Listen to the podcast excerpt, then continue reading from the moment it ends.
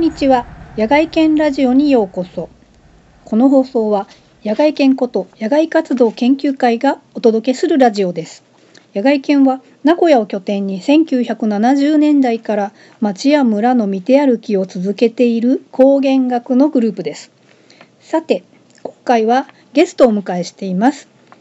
各地の大学やカルチャーセンターで哲学や美学を教えてらっしゃり昨年 KK ベストセラーズより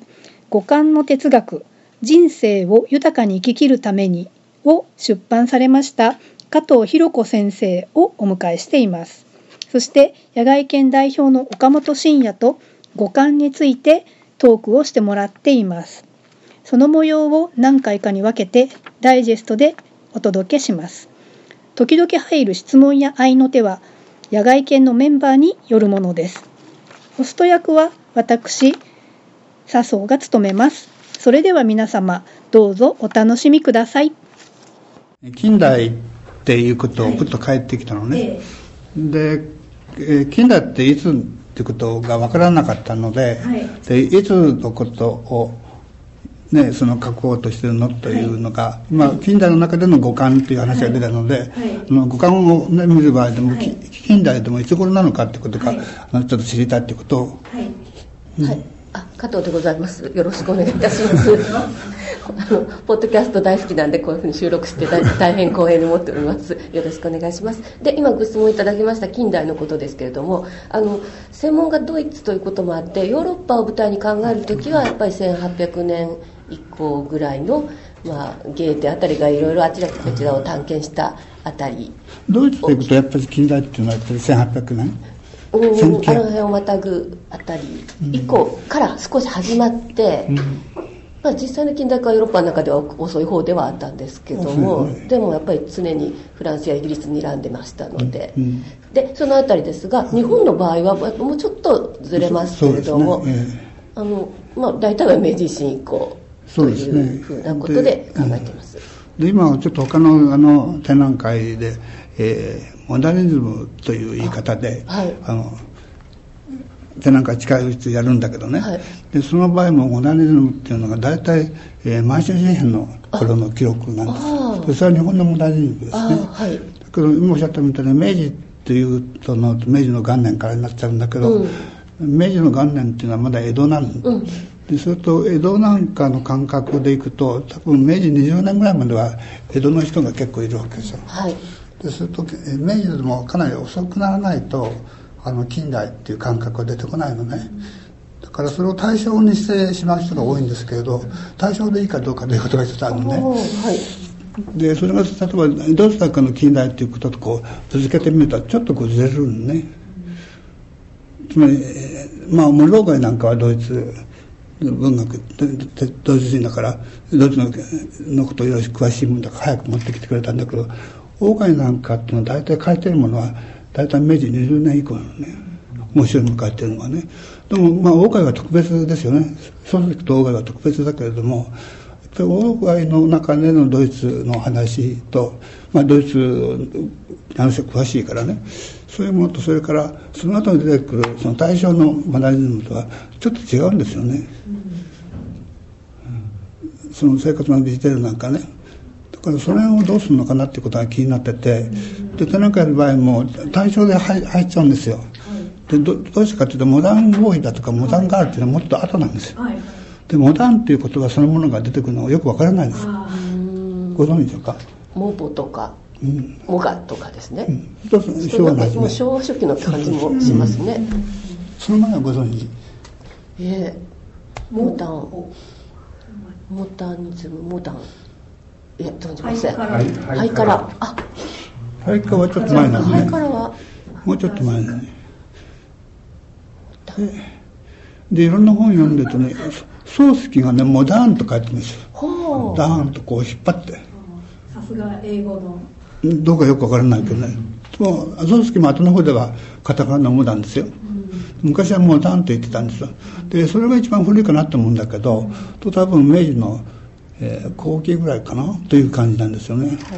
でそれとその風俗として出てきた時のモダンの対象とから初めモダンと言い出した頃の、えー、モダンとは近代とはちょっとずれてるところがあるね。でそそういうそのないことをなぜ聞くかというとモダンっていうのは対象でそれモダンボーイが出てきたって話で流れちゃったでしょ日本の。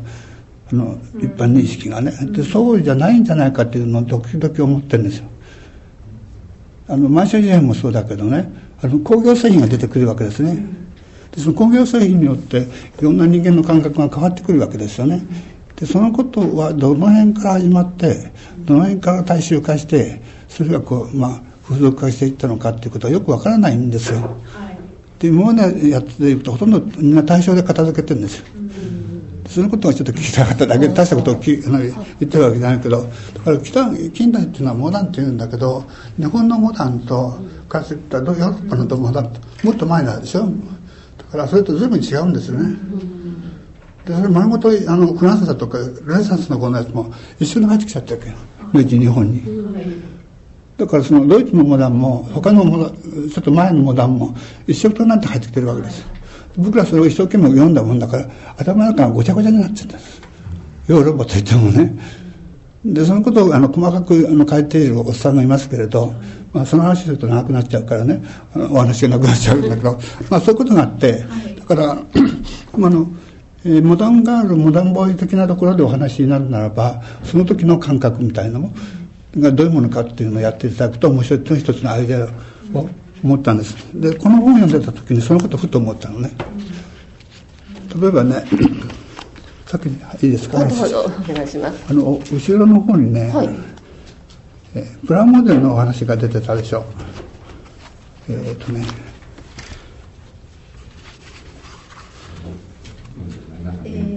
熱中すると、はい、時間なんか忘れて。そうそう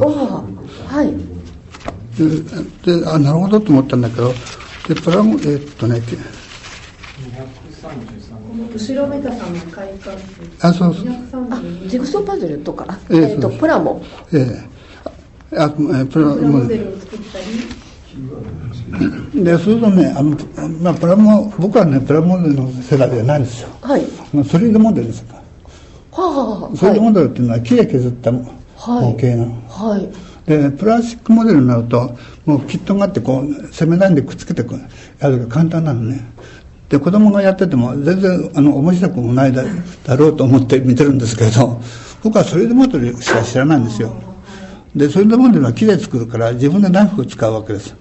から図面なんかも図面から起こすんですね。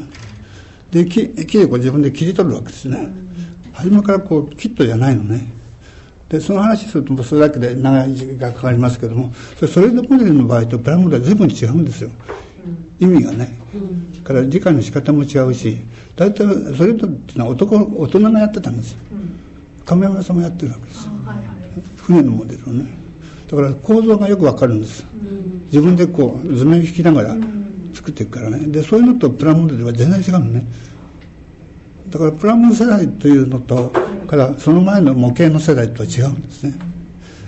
気候気候っていうかその構造が違うのね、学ぶ構造の仕方がね。まあプラモでもそういうことは分かるでしょうけれどもあの初めからそれがもうこう自然にできちゃうような風じゃないのね、もう一つ言うとね、はい、あの風貌ガラスがあるね。飛行機を僕は飛行機のそれでも作ってたのね、はい、でその時にね風貌ガラスがあるわけですよ、はい。で小さいからこのぐらいの大きさですね、はい、で風防ガラスってのはパイロットが乗ってるところのガラス、はい、あれはねプラスチックで作ったんです昔、はい、でおもちゃですから、えー、プラスチックはその後その売ってないからソリッドですからね。だからソリッドモードの時からそこの透明のプラスチックをね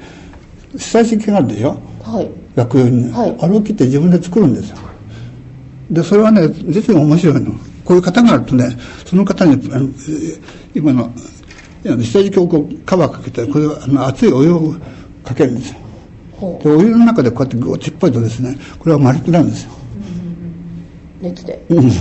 でそれでそこを切り取ってそこだけが風貌からついてる。でそういうことはねこれどこで覚えたのか知らないけどそういうことができますよって多分本があったと思うんですね。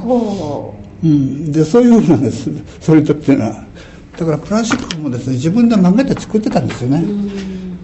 まあ、それ余談ですけどもそういうようなふうにしてねそのプラスチックモデルとソリッドモデルが違うというところから始まると感覚も随分違ってくるんですよ。受ける感覚がね。だから初めからその、えー、セルロイドがないといけないわけね。当時はセルロイドですから。でセルロイドはさって負けられる。でそのために下敷きがあったわけですねそういうことをやってたわけですよ。でそれとプラスチックになると非常に味気ないわけでねだから軽蔑をしてたわけですよ。あのプラスチックモデルをやってるやつなんかあれは模型じゃないと思ってたの、でそういうことがいくつかあってそれが今言った感覚にどっかつながってるのね、はい。そのえーと、手手仕事を通した記憶の、がそれぞれ違っていて。そうですねそれ自体もテクノロジーとかその当時の産業とかねそういう背景から変化して、目の前に何があるかがどんどん変わっていったということですね。これ前だとこう指と指紋っていうのは日本人はこの丸い指紋が多いんですか？あまあ率としてはあの遺伝割とするので指紋の形もだからあの民族によってちょっと違うっていうふうになってます、うん、今ちょっと忘れたんですけど。で指紋がこの丸い濃い指紋の人は感覚が鋭いという言い方をする人がいた本当ですかね。それはどうなんだろう。今今お話しいただいたのはあのチャタリさんですね。手書きのそれちょっとわからないです。ねであの日本人はこのこの指紋見てもそうだけど多分皆さんの中で8割ぐらいはこう丸いのが多くない？これ流れるのじゃなくて。流れる流れるのも入ってますよ。僕も2つが入ってて。でこの丸くなってるこの円形の指紋が日本人が多いんだと。でそれがなんか器用さのあれにつながってんだっていう人がいるんですよ。あれは誰が言ったんですか、ね、人が多いですけどそれ学習かもしれません。細かいことをちっちゃい時からやってるから器用なのか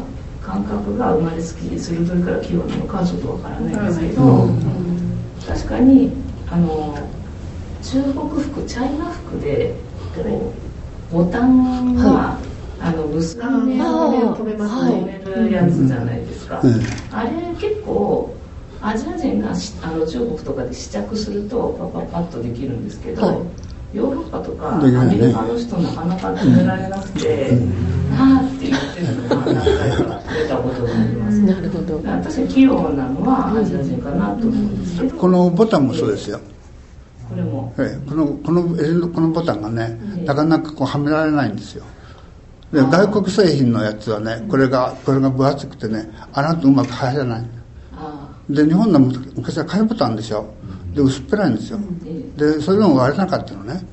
でこの感覚がどうしかしてないけどね、あの僕はブタンダウンが多いもんだけどブタンダウンのあの日本産のやつはねはめやすいんですよ。で外国のアメリカの商品買うとねこれが厚いんですよ。でガシ作ってあるけどこれが厚いもんですからね差し込みが難しいんですよ。この厚さが同じなんですよ。これはこれ薄くなってないと真ん中が厚くてこうなってないといけないだけど今のはこう熱いんですよ。これはその熱い方です。でいつもここだけで手間取るんですよ。でこちらまでこちらもねこことここの負担の厚さが本当違うはずなんですよ。ここの厚さが。これも厚いんですよ。でこちらをあのちょっと薄く作らなきゃいけない。でこちらをちゃんとはめてるんでね。でこっちはよく外すんですよ。だからこちらも本当は外しなく外す外しなくする。でこれは外しができできないの。これがね。これはボタンの厚さの問題なのね。で最近みんなあの買いボタンなんか作らないもんだからこれ同じやつは作っちゃったんですよ。だからあアメリカのやつは不器用だなってそう思ってそういうことを気にするか気にしないかっていうでその厚いをもうちょっと薄くした方がいいぞとか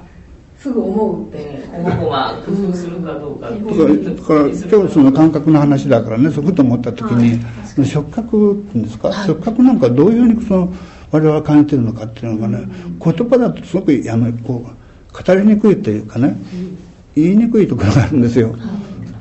い、やってみせないとねあの今ね丸いあの絵を描けるのは日本人はうまいでしょ？ねまんまの絵をこう描くのが外人は少ないということを言って驚いてたの。こんなのだだってできるんじゃないかと。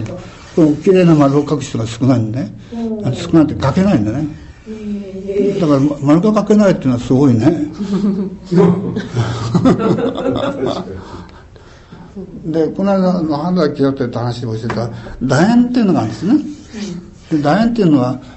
中心が2つあるわけですよ、はい、で日本人はちゃんと楕円の生き方をしてると言ってるんですよこれ楕円幻想っていうのがあってねそれ面白いんだけど中心が2つあるのが本来だと。で中心が1つだと円になるわけですよ。で中心1つのあれは怪しいと言ってるんですね。つまり中心が一つってことは世の中でありえないっていうわけですよ、うん、であの人がいるけど、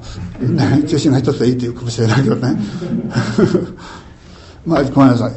まあ、それそのものがなんか哲学につながるのではないかなと思ってふっと今、えー、お尋ねしたんですけど